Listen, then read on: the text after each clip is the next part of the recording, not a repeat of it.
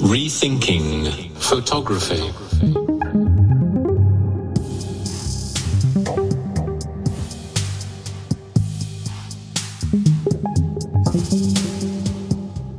Fotografie neu denken.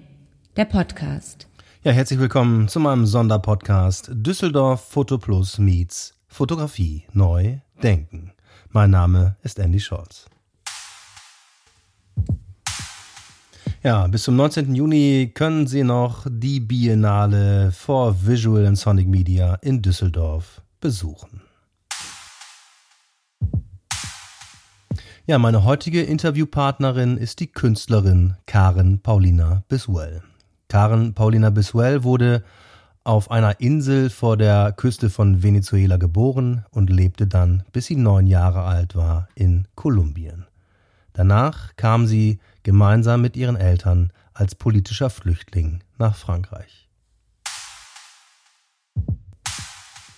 Ja, noch bis zum 19. Juni zeigt Karen Paulina Biswell in der Galerie Wild Palms in Düsseldorf ihre Ausstellung Kima.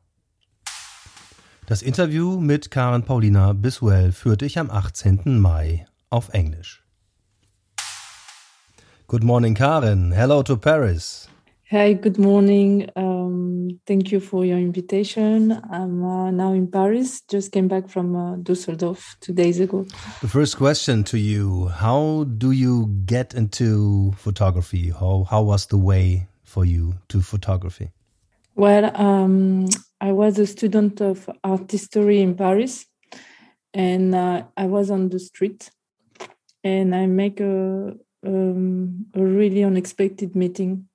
There was a guy who was looking at me, and uh, we started to look at each other. And he invited me for a coffee. And he was uh, one of the first assistant of Mario Testino. And then he introduced me to a photographer, Vanina Sorrenti, a fashion photographer. And she started to photograph me for more than one year and uh, through this process i became her assistant and my first uh, my first uh, task my first uh, work for her was to print uh, her photograph in the lab even before to learn how to use a camera i was uh, making her prints in the lab so i she she taught me everything and we follow each other for more than four, five years and um, and then I I learn uh, other things by working with other photographers. But uh, my knowledge of photography is really empiric, and it's really related to the industry and working in the industry. But I think it was also something important that when I started photography in 2000, she was still doing analog photography and um, I follow this uh, this path of the analogic photography since uh, since now, and I never left uh, those techniques. You said that um, the first step was to making prints for the photographer. Um, when did you start to make your own pictures? Do you remember that? I think it was three years after. I was afraid to become a photographer also because I was um, surrounded by all this fashion industry, and I was um, uh, I was understanding the difficulty, the difficulty that uh, that was to become a photographer because it's. Uh, I think it, it, was complicated because uh, I did not have much money at this time, and I was uh, understanding that you need a lot of money to invest to become a fat, fashion photographer. I was not sure that I wanted to be an artist at this time um, I study art history because I never could uh, enter to the movie cinema school in Paris because it was very difficult to get uh, the exams. So, but I, I only wanted to make images, but I didn't know how.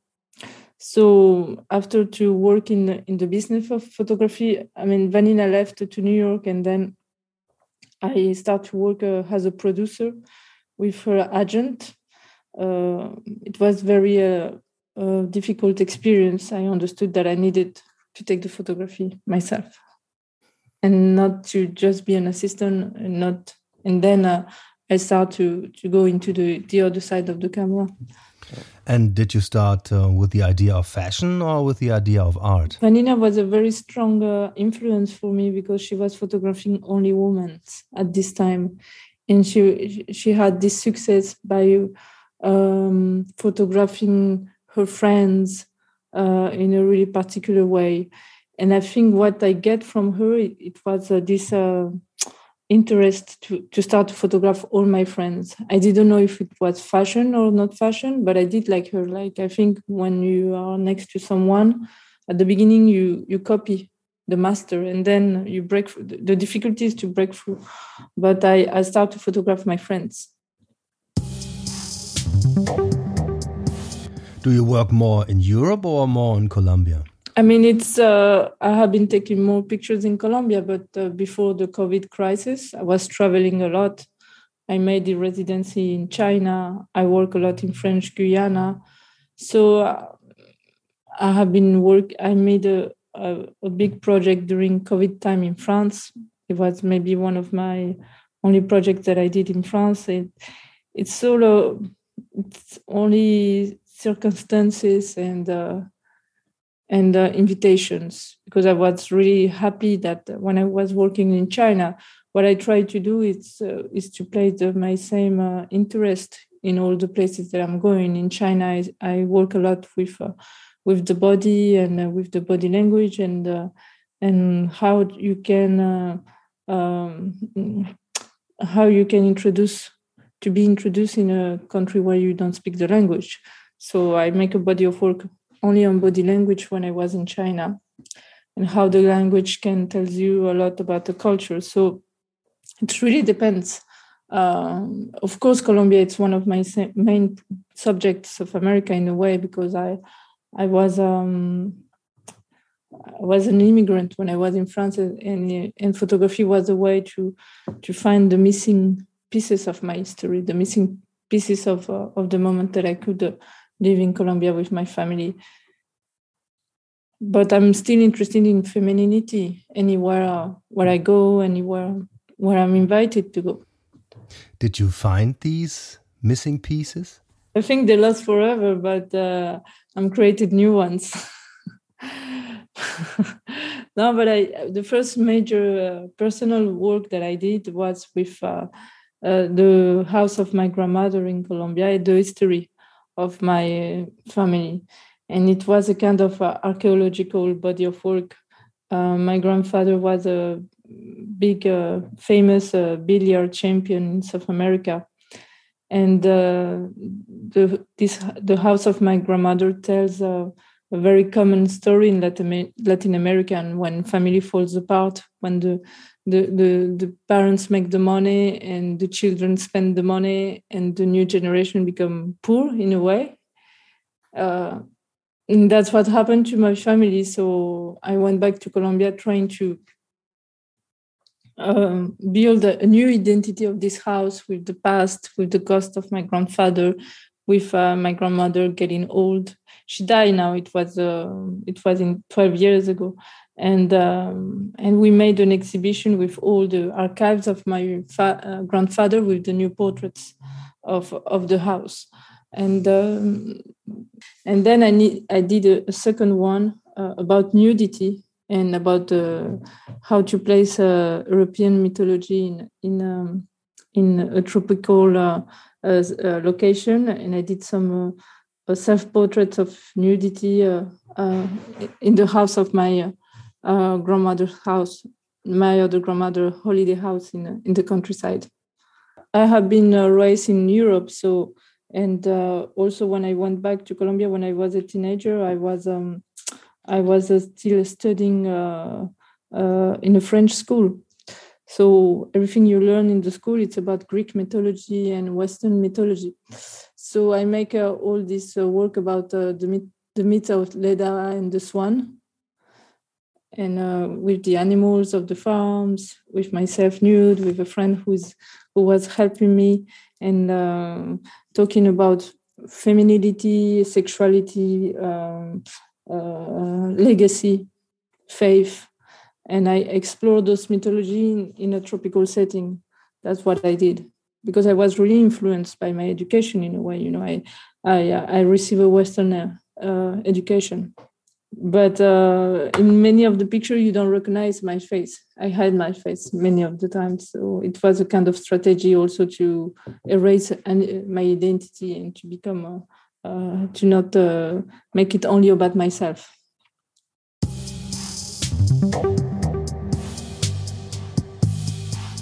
What would you say? Are you interested in politics as well? I mean, I'm more interested in uh, having a social social uh, responsibility. But then politics become an economy today in any country of the world. So politics are dead now. This is very difficult. But I do believe in micro politics. I think this is the, the future uh, is is to create something in a really small uh, um, in a small way uh, i'm trying to do with the communities that i'm working with in colombia politics will not change anything but me with my power with my little power i can change something for them for a family it's already micro politics it's about uh, we are the politics people are the politics now because uh, the official politics are uh, economic machines who we cannot do anything about it. It's banks. It's uh, it's very difficult now. But I do believe in micro politics. So you think not the state has the power, the people have the power. People have the power, but they don't. They are not aware of it still. And how can we change the situation? To be less uh, selfish and uh, and also the, the, state has been forgetting society for so so long time that only micro politics can do something for society i mean i don't believe in ongs for example i don't believe in all those things because this is like uh, neo-colonialism in a way we bring to we go to communities we bring them money but we and this is not the solution what we have to create is economical uh, system with them they need to earn money. We don't need to give them money to those people. I think this is a, a lot of question that I'm asking for my work. Also, it's a part of the exhibition that we are presenting in Dusseldorf. is like uh, how to establish uh, establish another relationship with uh, the communities in any any country in any world. You know, like uh, uh, Colombia is just an example. That's all.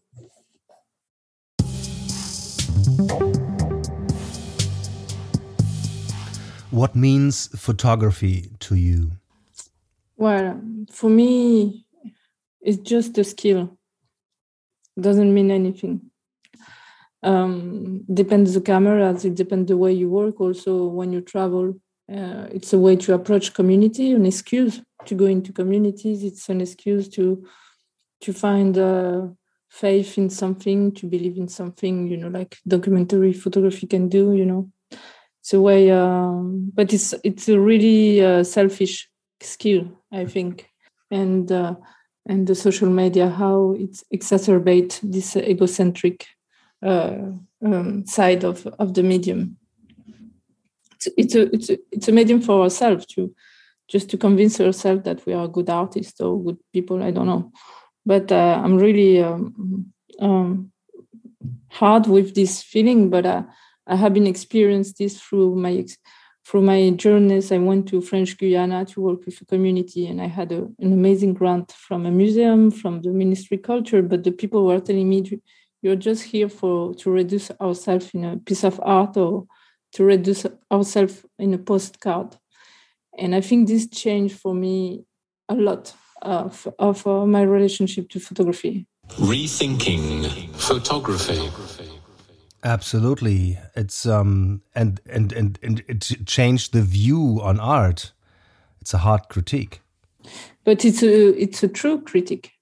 It's real at the same time because we are taking this the image of the person that we are photographing without thinking how this person is going to react in a few years. Maybe this person say yes, she's aware she she is uh, agreed to be photographed at this moment, but she would be agreed to to know that her image is still traveling or transiting in a few places 20 years later? We don't know that.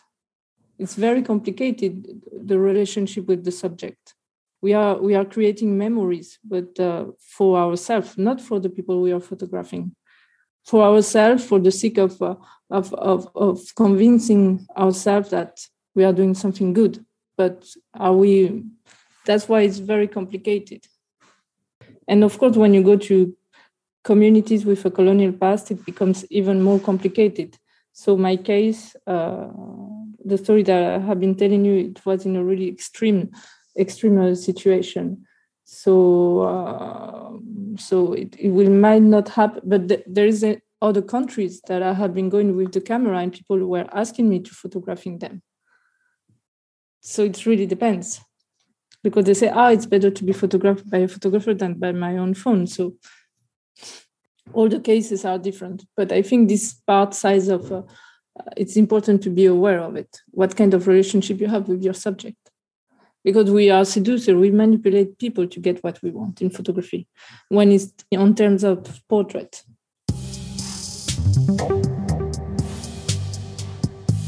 so that's why you are taking only pictures from your friends at the beginning yeah. it's because it's easy they trust you you can do whatever you want i mean what i'm saying all what i'm saying i'm not applying this to all the situations but uh, i think the camera has an history has a really strong history. Uh, this is not. Uh, I mean, we know that uh, the best uh, the the best technology has been made after the World War II by German people. You know, or and then you know when we think about uh, i really like to read deleuze because he's this is not photography but it's about cinema. And when he's talking about the meaning of the nouvelle vague what is the nouvelle vague? This we want to establish this new happiness this new freshness in the image. By tools have been made but uh, but that they were processed during the world war ii you know so there's a lot of confusion with the tool the result the way into history and has uh, i have been very interested in in uh, in a south american community with colonial past. Photography becomes something there is a tension between me being and photographing them. And i think this is something who hasn't been very well uh, considered. But now it's starting to be considered. But this is a, a sub that's why we, we we wanted really to invite this uh, um, indigenous artist to be part uh, in the in the exhibi- exhibition. She's uh, we are photographing her territory. I'm photographing her territory. We are showing her territory here in germany but so we need to give her a room for her also to to create a dialogue that she also show her version her gaze of uh, her territory. So it's a very complicated subject huh? it's not an easy one and uh, and it's not about guiltiness wrong bad or wrong not at all but it's about opening questions and thinking about it it's also maybe the history of photography in Europe is not the same in South America, you know, because uh, here in Europe, photography has been different. It's for the intimacy, uh, you know, photographing the friends. Wolfgang Tillmans is very became very famous for that. Uh, I was trying to reproducing the same. Uh, there's many, uh, you know, like Nan Goldin did the same, but the the strength of Nan Goldin is she started to put herself on the image also to include herself as a part of the image of the history so it was kind of autobiographical and and and even to show her herself in the most uh, uh, weakness uh, places so it, it was a, kind of to tell a story to tell my story but all about ourselves but when we place this tool in in another continents like south america like french guiana or even myself when i went with a camera in china wow, it was a big challenge, you know, for me. They uh, what I needed to do, and I needed uh, they, they, trust me a lot, and uh, and I even uh, it was very complicated to photograph nudity. How do you show a body in China? Like, but for us, it, when we come from the Western world, it's something normal. Like everybody is doing nudity, but the nudity has other meanings. So photography can it's a very um, um, complicated tool in, in any part of the world that you do. The histories of the countries with photography are very, very different. And maybe this is something that we are not enough aware of it. you know now with all this new generation of black photographers who need to impose their gaze like enough white people being photographing black people is very good but it can be also very dangerous because we need to photograph each other uh, beyond uh, our culture uh, uh the color of the skin. So uh, it's very very confusing now you know? Uh, i think we are in a really period really awkward and confusing but maybe it's necessary to break through and this is what about these revolutions confusion so why not? Um big thing. It's it is a revolution or it is evolution like like a way? I mean revolutions are for bad and and for wrong for good and bad. So um, revolution is death and we are in the depth of of of a of a tradition of photography for sure that uh, in the commercial sense i mean even if we go back to the analog in the photography in the commercial fields i think uh, the the phones have um, uh, the photography the photographer ha- have not the same power that they used to have before. And think this is part also the new revolution. Before the photographer was the master was somebody who was very uh, re- well respected he was a king you know. And uh, and now this is part of this new revolution because a random person. I think it even became embar- embarrassing to say i'm a photographer now. It's more trendy to say i'm an artist you know. But yeah. but with the i mean i don't know. It's for good and wrong because this revolution i mean this i think the revolution is part that we demystify the image of the photographer. You know, Henri uh, Cartier-Bresson, all these people that they were going to photograph the humanity, humanity for the sake of it, because there there was no internet. There was uh, they were the only one who were like even sacrificing their life to bring uh, to be to bring those image to testify what what's going in those countries where like western people were making the war to those western countries. You know that's the contradiction also. That spirit ends at all because also the, the telephones became the tool of the revolution in a way you know like uh, egypt egypt uh, revolution uh, uh even uh, liban revolution could happen because of telephones you know the, we always will remember the, the death of gaddafi that the first picture of his death was made by a really famous photojournalist and he made this photograph with his phone. So it's a crisis. No, but it's not about crisis. The fact is, like today, the image is everywhere. So we need to talk about it. It's not a photography or not photography. I think photography is, we need to find a new word for photography, maybe, because it's not, uh, when I'm saying about this, uh, this myth, the death of the photographer, this is because everybody is a photographer right now today. Everybody can make images. That's and that's very interesting and very strong you know. We are like uh, we, we follow the war in ukraine because of the anonymous photographers. And you did a very exciting travel to china. Yeah it was because i, I had i was very lucky. I went uh, in uh, i went to chengdu which is a place who was not very attacked by a, a, cultural revolution. You know, Mao didn't uh, change many things over there. It's in the countryside, so I mean, this mythology of the Chinese working, being slaves, I didn't saw that uh, because it, it's a it's a it's a it's a city where all traditions the Chinese old tradition are still there. You go to the parks, people are playing Meijin, which Meijan, which is the version of the chess.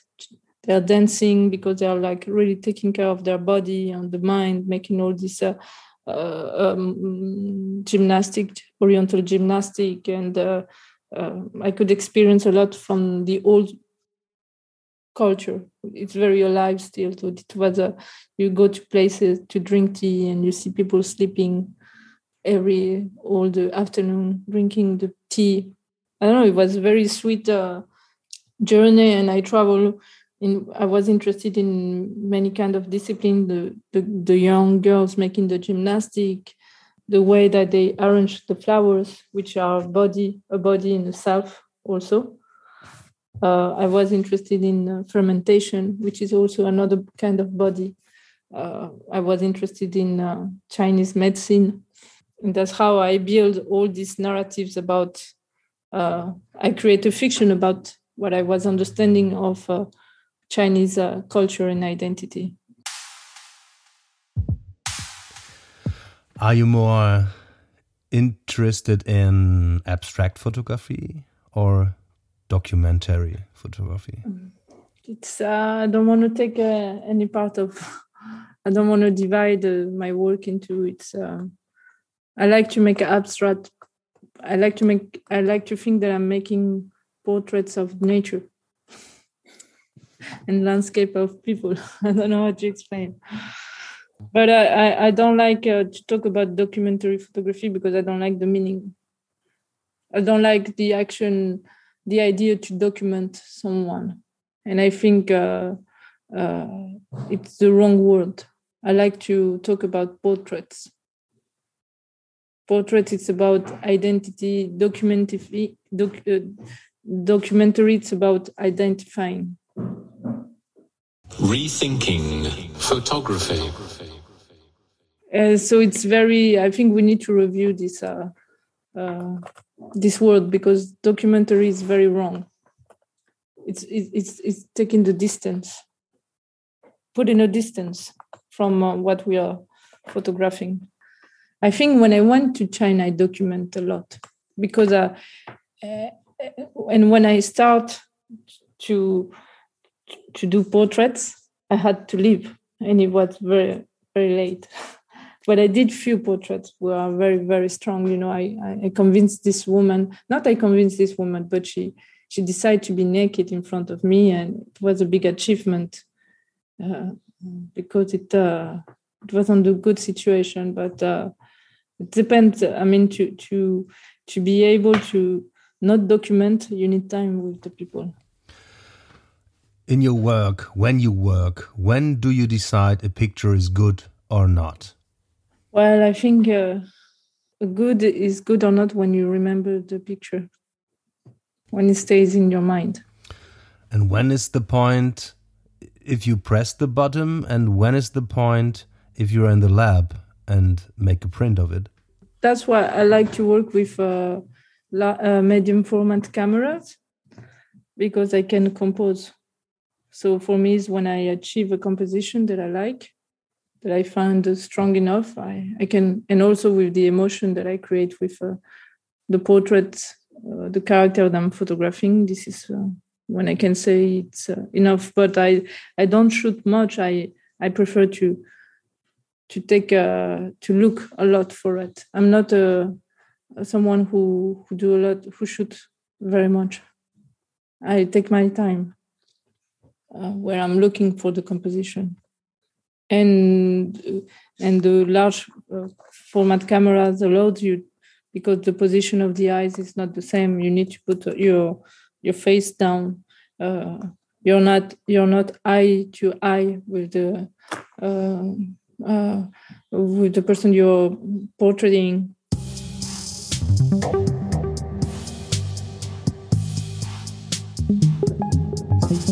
Like you said, and like we all say, uh, the photography is everywhere, is omnipresent.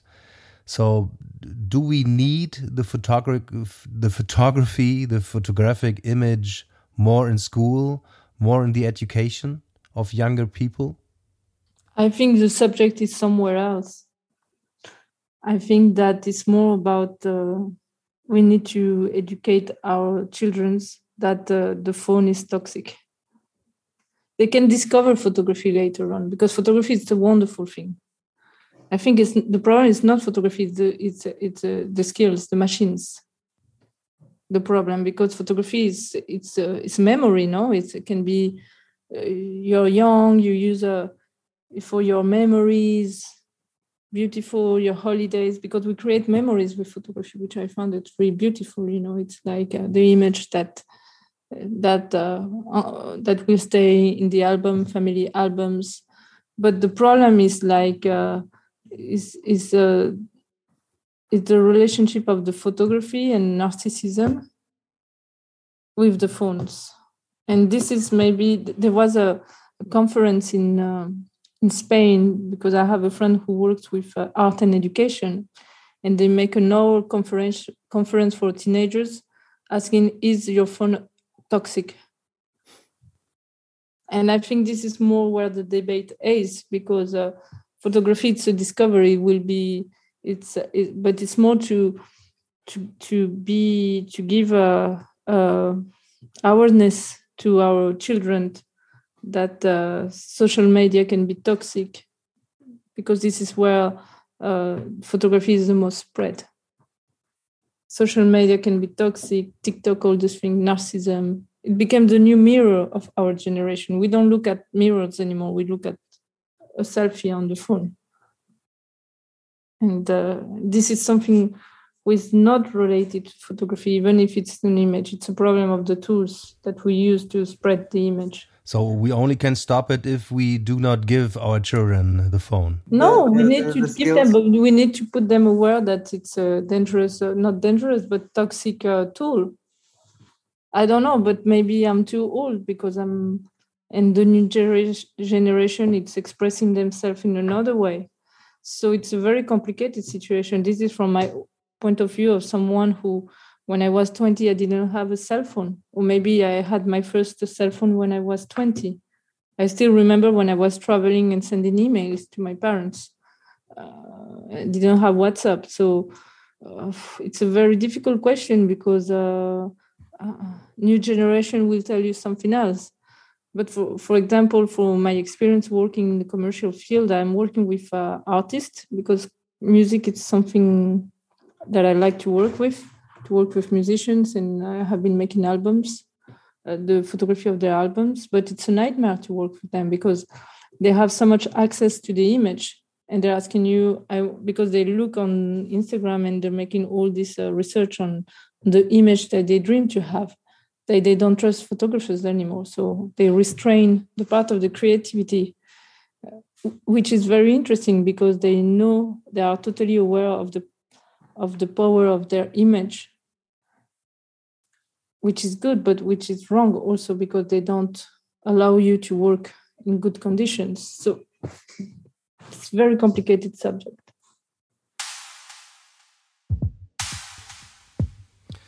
Thank you, dear Karen, and nice to talk to you, and all the best to Paris. Thank you very much. Thank you for your time. It was a pleasure. Thank you.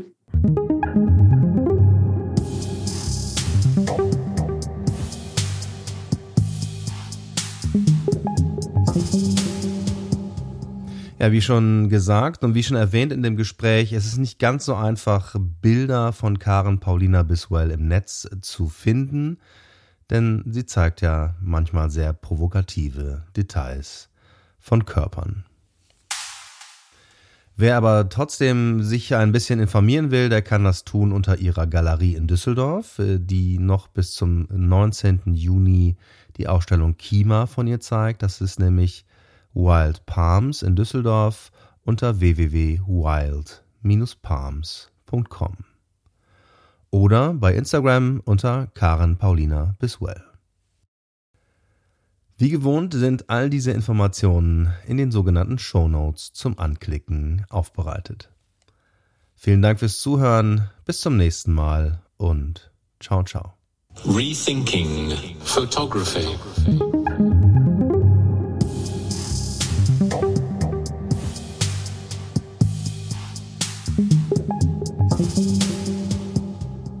Fotografie neu denken. Der Podcast.